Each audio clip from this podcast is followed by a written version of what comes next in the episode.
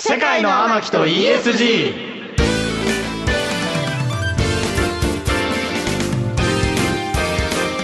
こんばんは三人と書いてミキミキコ太郎ですうわ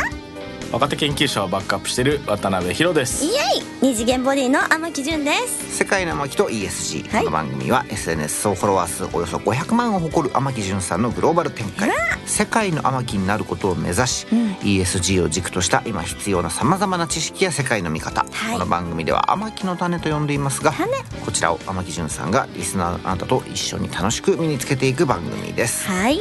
天木さんが実際に興味のあることもっと知りたいことや僕たちが今これは押さえておくべきなんていう話題、天木の種をどんどん学んでいく30分です、よーしそして今夜は世界の天木で初めて京都のスタジオから、ね、そうですよ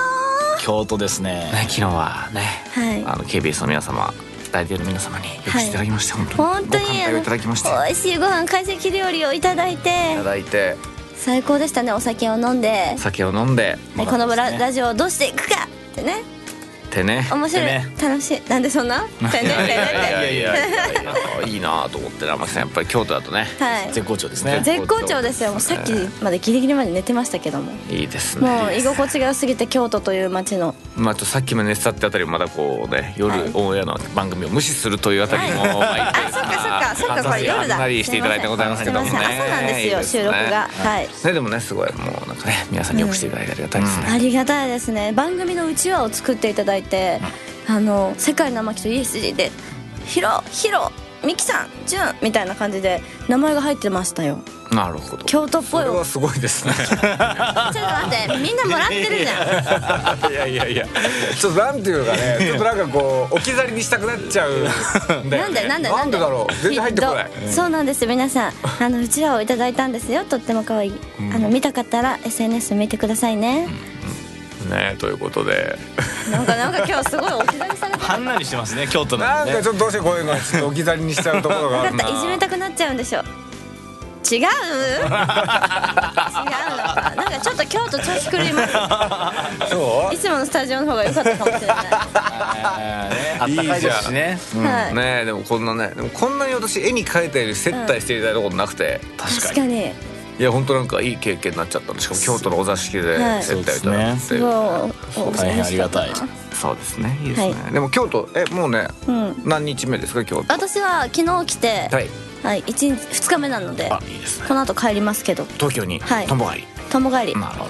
どねヒロさんは割と長い僕はこともう4日目ですかねでこの後大阪にもうわー関西にいますねでもめちゃくちゃ今だってヒロさん今実家歩いて帰れるでしょだってここだったらそうっすねえマジ気合い入れれば気合い入れれば3 4 0分そんくらいっすねそうなんだ国際会結館ま構でね近っやっぱこういいよねこの雰囲気もね、いいスタジオがいいですね本当にそうそうそうそうあとなんか古民家っていうのかなあれなんて言うんだろうまるでま舞妓さんが出てくるんじゃないかみたいな建物がちょっとエリアが違うんであそこは舞妓さん出てこなあい出てこない ですああエリアが違うか出てこなないカラかスマ通りに舞妓さんも出てこないあ出てこないんでるうねんあんま出てこないなあそっかそっかもう一回もう一回やってもう一回やってえっと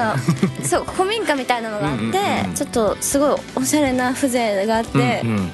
まあ気がついたら舞妓さんが出てくるか なみたいなあ出てこないかいいですねくじけないあね出てこない出てきてかほしいなみ出てたいなねきてほしいなみたいなそそうういう気持ちにななるよねんかお風呂敷持ってこうトコトコって出てきてくれたら嬉しいなって思って歩いてたけど誰も出てきませんでし京た都まであ、す時ね間も時間だしね、なかなか出てこないけどね、はちょっと祇園とかちょっとね寄って帰ると、もしかしたらそうそうそうでもこの時間難しいね収録はまだ午前中なんで、んなかなかねいらっしゃらないかもしれませんがあと昨日寝る前に京都の街をどこがこどこで祇園でとか調べてて、うんはい祇園ズームアップとかしてなんか見てたら、なんか日本列島まで見るようになっちゃってその後、うんそうあ福井県はここにあるんだとかなんかそう県の勉強し始めち風ゃっ景てのとこにあったえ福井県は、うんえっ、と多分ひ左この辺です左やべえってことえっ、と上上上らへんああでもね分かんなくもないそうで、えっと福島はあの本当に東わか京んなのくこっちでみたいな、うんうんあー今結構大人になって初めて頭に47都道府県入ってますおー入ってるおあー九州だけ見るの忘れてたからじゃあじゃあじゃあ今40ね、はい40結構行ってます都道府県今が入ってるといやすごいね素晴らしい久しぶりに徳島県どの辺徳島県は、えっと、四国です四国で 何どの県に接してるえどの県に接してる、四国で京都府に海はあるく京都府に海はないはい、もうはいということでございましてねはい、えーというわけで「世界の巻と ESG」今夜もお付き合いのほどどうぞよろしくお願いいたしますします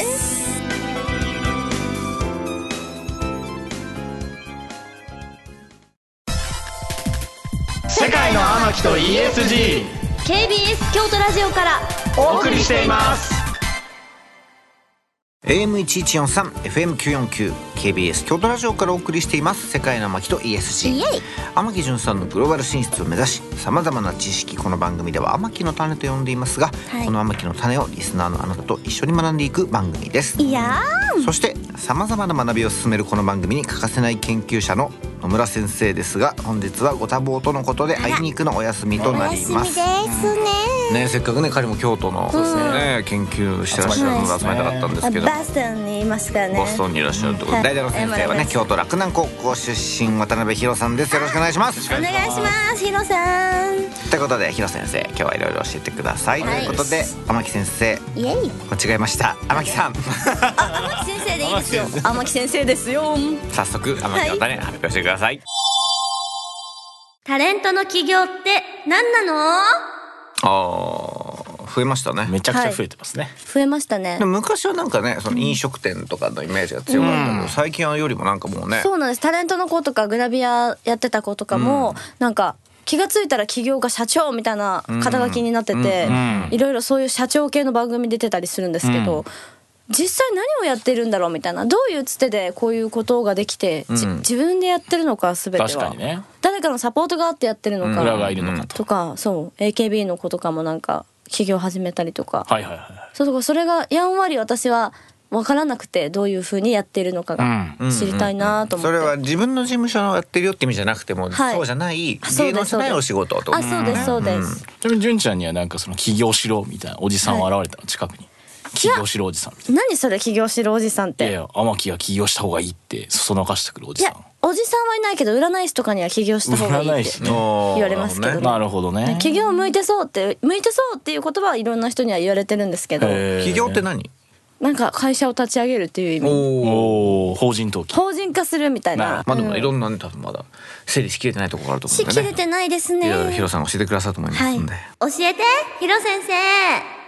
まずめちゃくちゃ今起業増えてますね。はいあの多分 SNS 観測するだけでも本当多分全然3桁とかいるイメージですよね、あタレントにかタレントさんの話だよね、うんへーミキさんまあそこまであの詳しくないと思うんですけど、でもミキさんですら結構見かけるんじゃないですかその起業する人みたいな、見ますよなんか、えー、そうなんだ、うん、なんかほらアパレルとか化粧品美容の売ってますみたいな、そのインフルエンサーさんみたいなのよく拝見します確かに確かにその辺はあるかもそしれないそれも込みだよね今あそう込みですあ込みか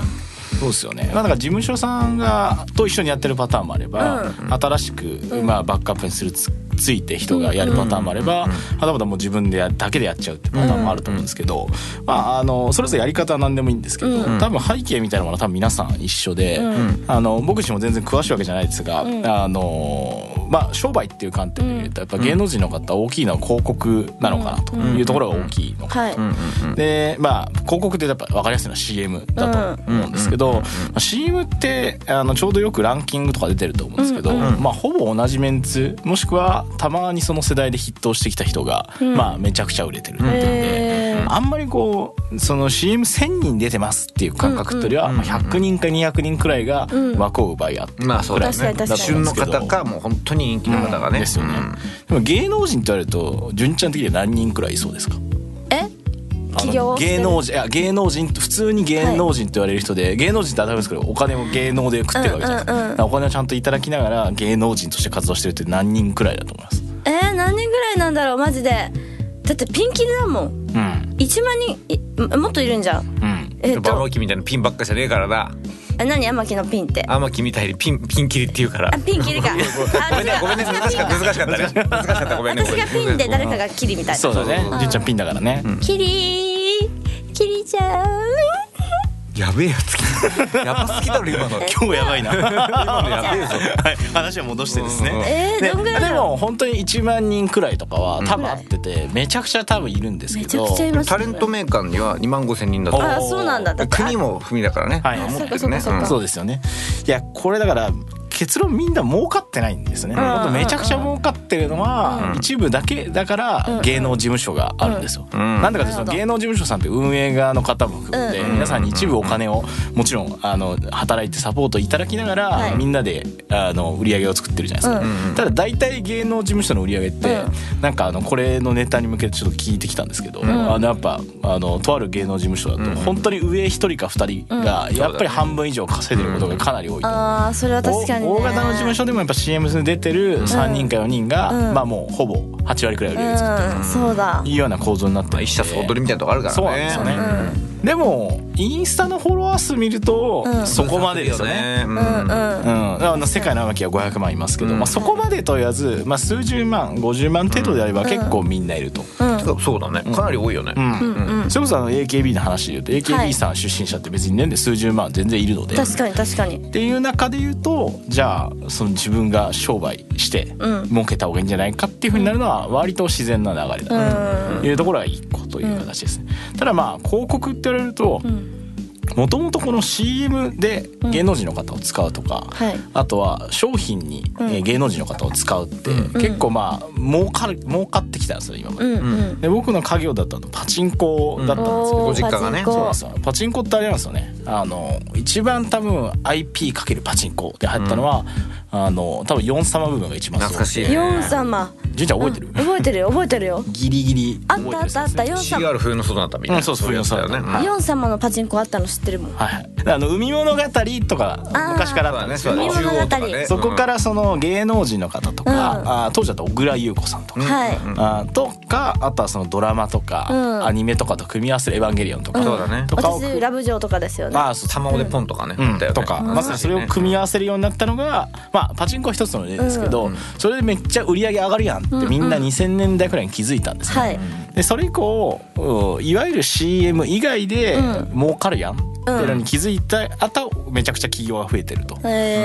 へいうえ感じのようですね。はいそうなんだで最近はですね、結局そのメディア特に SNS の力が強いので、うんフォロワー数多いと集客できるじゃないまであすかそうだよねで純ちゃんだとあのフォロワーの中もなんか男性が多いとか女性が多いとか、年齢が若い、えー分かれてる分かれてるお年を召してるとか、うんそれぞれ違うのでそれぞれのターゲットに合わせて、うん実は皆さんその商品を組み合わせて売るっていうのがそうだな今流れとしてきていて、実はあの友人のやってるいわゆるその芸能人の方に商品起業しませんかとか商は品い作りませんかって提案する会社さんは、はいまずその人のインスタを分析するんですよ。まあへえで、えー男性比率男性40歳から50歳比率が高うんいインスタアカウントがあったら、あーそこに、えー売りつけるというか一緒にやろうと提案する商材は、やっぱハゲ商材育毛剤だよね育毛剤だハゲ系 AGA 系をやっぱ作るとか、はいで逆に女性10代のフォロワー数が多いところには、じゃああー化粧新しい化粧品ブランドの、えー商品を一緒に作ろうと提案するとか。っていうので、まあ、商売する側としても、メディア持ってるメディアの内訳を分析すれば、あーどこで儲かるか分かりやすいし、うんうんで、えー芸能の方からすると、まあ、CM くらいまでは出れないけれどもフォロワー数が一定数いれば、よっぽど CM 出るよりも売り上げとか利益が出るよう確かになあー規模で儲かりますよとおーいう話にみんななっていくという形がでもそれってなんかもうさなんていうの今まではその広告代理店さんとさ宣伝部がさ、はいなんていうので CM 誰使うかってなった時に、なんていうのそういう人選んでたのがさ、うなんていうのもうターゲット決まってるものはある意味もうなんていうのそのターゲットのフォロワーいる人にした方が変にその、まあこうやってマスメディアに出ながら言うのもなんだけど、マスメディアを挟むよりももう話早いよね、確かにそうですね話が早いしえっ、と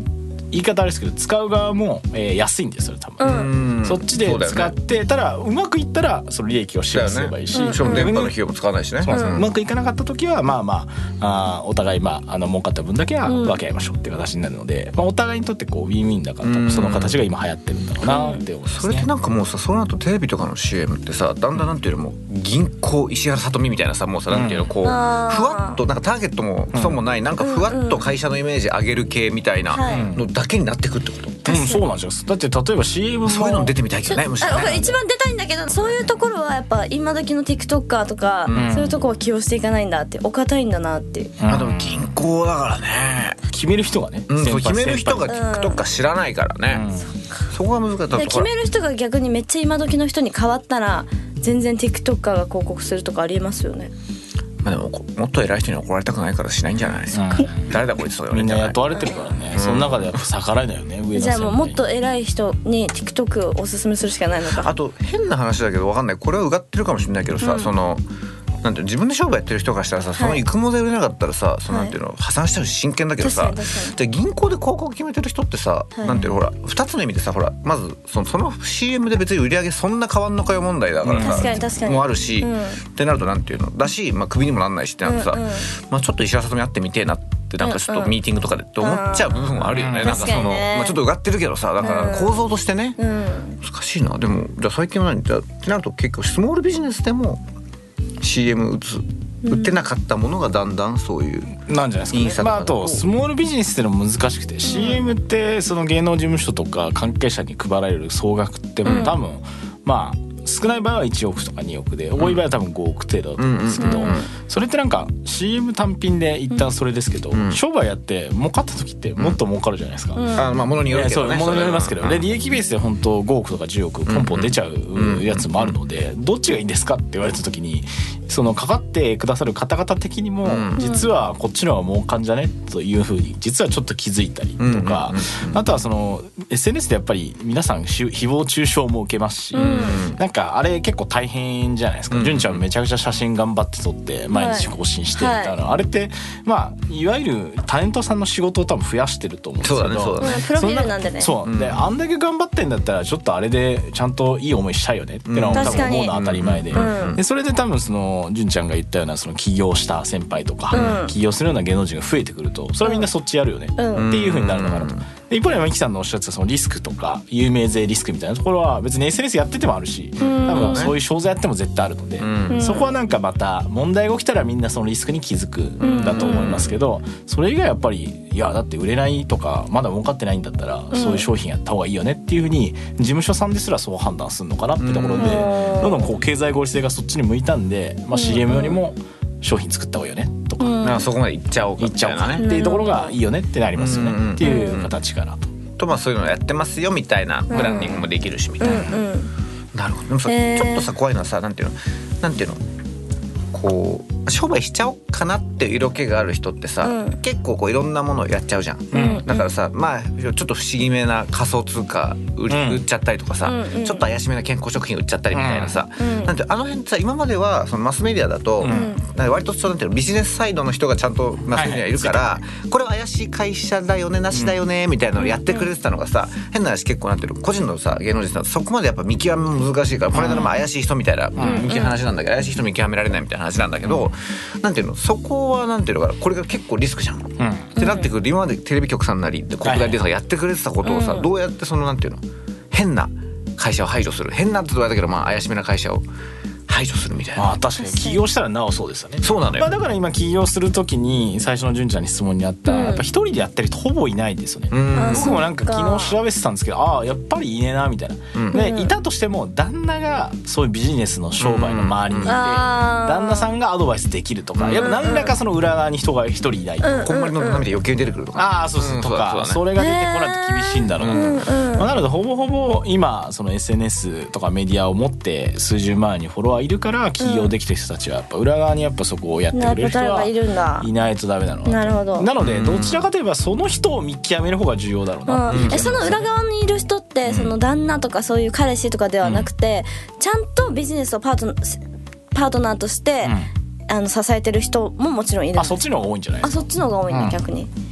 なるほど彼らとしてもそのタレントさんと組むことができたら儲かることができるからっていう理由で、まあ、ウィン頑ウ張ィりンまなんすでよすね。ねへえ芸能人さんのその商売やる上での強みって、もうただただ知名度に尽きちゃうのかな、うんいやあ僕は今のところは違うかなって感じは結構あってーへえいやもうシンプルにさっきの話とつながっちゃうんですけど、やっぱそのタレントの方が起業家として優秀かどうかに尽きるんだろうなと、うんうんで逆の表、えー逆に起きてることが僕あると思ってて、んあの投げ銭系ってんそっちだそれの表れなんじゃないかああ知名度なくても儲かってるもんね、あっていう話もそうだし、知名度があって投げ銭をやってたとしても、結局その裏側につく人と一緒に仕事をしたりとか、なんか一緒にこうチームを盛り上げていくとか、でプロジェクトの意思決定をするとかを、まあ、できない方とか結局ピンでやりたい、あのおひ一人狼でやりたい人が、まあ、ある意味投げ銭っていうののの中で頑張って稼ぐとか、YouTube って世界の中で頑張って稼ぐっていうところを実はやれてるって話はありつつ、最近の YouTuber の話で言うと今 YouTube ってどんどんこう今第4世代とか第5世代言われてますけど、ほぼチームになってるんですよ、だからそのタレントの方一人がすごいってことほぼなくて、裏側にいる制作の方が、まあ、このラジオも裏側の方いらっしゃいますけど、うん制作の方々なんぼでほぼあの成り立ってるその YouTube チャンネルがほとんどになってきていて、へー TikTok でも今そうなってきてますけどなのでこの裏側の方と一緒に仕事ができるとか裏側の人が支えたいと思う、まあ、芸能人もしくはあのメディアの機能を持たれてるうインスタグラマーの方とかがうまくいってるなみたいなでそれの多分最たるものはあの小島春菜さんとかがそうで。やっぱ彼女はめちゃくちゃなんかその、うん、割とこうスタートアップ業界の方に、はいと一緒に今彼彼女は会社やってらっしゃって、はいめちゃくちゃ評判がいいです、ねそう多分一緒に仕事したくなるってもちろんあのそう彼なんだ女が憧れとか、あの AKB の憧れって方も神セブンだしとかもあるし、んなんか可愛いとかで支えたいって人もいるけど、多分それ以上に多分普通に社長として支えたいってへえ素晴らしいねいう方だからみんな頑張ってるって話を、まあ、ちょくちょく聞くので。すごい、ね、これがそもそも僕の耳に入ってる時点で、あいい起業家なんだなって思うので、うんえー結局そのタレントの方で起業した方がいい起業家かどうかっていうゲームになっちゃってるなと、本す当にもうファンの人気もだし周囲の人気もだし、うんひごたいじゃすならい人気なきゃダメっていう、さに、ポテンシャルの塊じゃないですかうん、そうだと思いますよだから別に芸能以外の仕事やってても成功した人なんだろうなっていうのうんは元も子もないけど結構それは本質かなっていう気がしますよね確かにだからフォロワー持ってるから起業してうまくいくわけじゃないってところの一番は、うんまあそうそれはめっちゃそうだねんそこだろうなって気がしそますうなよんねだなるほうんうんどとなるとじゃあ、えー、なんか夢が広がりますなうんもう広がりますよ、ゆうちゃんとかできそうだですもんね普通に、なんね、か誠実だしね、うんやりたいなと思ってますよいつかね、でもいつがいつになるかわからないですけれどもまあ今のところはねでも、はいね出る仕事で、そうですねねままあ、あ、出る仕事っていうかまあ仮にそう起業したとしても8割9割は出る仕事まあをもちやろんるんだろうけど、ね、もちろん出るという出る社長になるからねそうですねまあ何をやりたいかちょっと考えつつ生きていきたいなって思いますよなるほど、はいじゃあね後に商売するにしてもしっかりね、ファンを作って、はいそして創業する時は周りの人を大事にする大事にしてということでみんなねビジネスを支えていただいて、はいね、やっていただければと思いますということで思いね、えー、ヒロさんありがとうございましたとても勉強になりましたありがとうございますありがとうございます世界のマーキと ESG まだまだ続きます世界の天木と ESGFM94.9 AM1143 AM1143 FM949 KBS 京都ラジオからお送りしてきました世界の天木と ESG あっという間にエンディングですはいでも天木さん実際ねいろいろやりたいことあると思いますうけどん、はい、ね、これ聞いてるとなんかがやりたいなってなっちゃうけいやあどりそう落とし穴山ほどあるからうね、ん、気をつけないとダメです気をつけたいですね、結構しんどいミス多いですからね初歩的なの多いですねそうねそうななんんだかフォロワー数いっぱいいればもうかるだろうってのが一うんう番んそうね多いかな、で在庫をいっぱい抱えちゃってみたいなああ結構しんどいですねお金借りちゃってみたみたいいななととか、かあとリアル店舗決済あ飲食店開くとかうんもうんうん結局その最初めちゃくちゃあれお金かかるんでそうだよそれなんで、いやいやまあ別にいろいろ設備やったりあ初期内装を改装あして人土地雇う払ってし、ねだからでもでもさ浅はかな飲食店っていうのは一つのさそのタレントさんが浅はかにラーメン屋始めるとかさ、あれ結構あるあるだったじゃない えーそうなんだけどさでも一方でさその、それがすごいなと思ってたのがその、うん浅はかさエンタメにしたじゃんあの牛宮城 は浅はかエンタメになってたから、あれはガチだったのかなだからもうなんていうの芸能人ってこういうバカなことやっちゃうよねみたいな、こういうバカな商売しちゃうよねみたいなのを逆にメタにわざとやっていたのかっていう最近は僕は今あれすら台本だでもさそんなシニカルですからあれはだってあの炎上によって今なんだかんだ客来てるじゃんだから、えー、そうなんだそうだどこまでデザインされたものなのかっていうところうん気になるけどだから分かってればいいのかな、だからせっかく浅はかにやるなら炎上させに行った方がいいよねその確かに浅はかドキュメンタリーみたいな、だから飲食店も含めですよ業態とかその最初何を売るかの商材の選定とかの時にやっぱこう自分がこれを売ったらどうなるかやっぱ想像フォロワー数いるからいくら売り上げ切るじゃなくてこれをじ私が売ったらどうなるんだってのはやっぱみんなどれら想像できて確かに分析ちゃんとしないあとと怪しい会社をフィルタリングするさっきも言ったけどさ、はいなんていうの今さなんとなくさその大谷人気すごすぎて、うんなかったことになってるけど彼はね仮想通貨の結構えぐい会社の広告とやってたし、そっかそうでもあれはちょっとなんていうか彼の人気がすごすぎて焼け石に水になってるけど、あれもねなんていうのあそこまでの熱がない人だったら、結構ちゃんと怒ってっちゃうようなことだし、えーだってあれ別に預かり金を全部ねあれも存在して潰れちゃってるわけだから、うんそうなんだでよくね全然なんか全然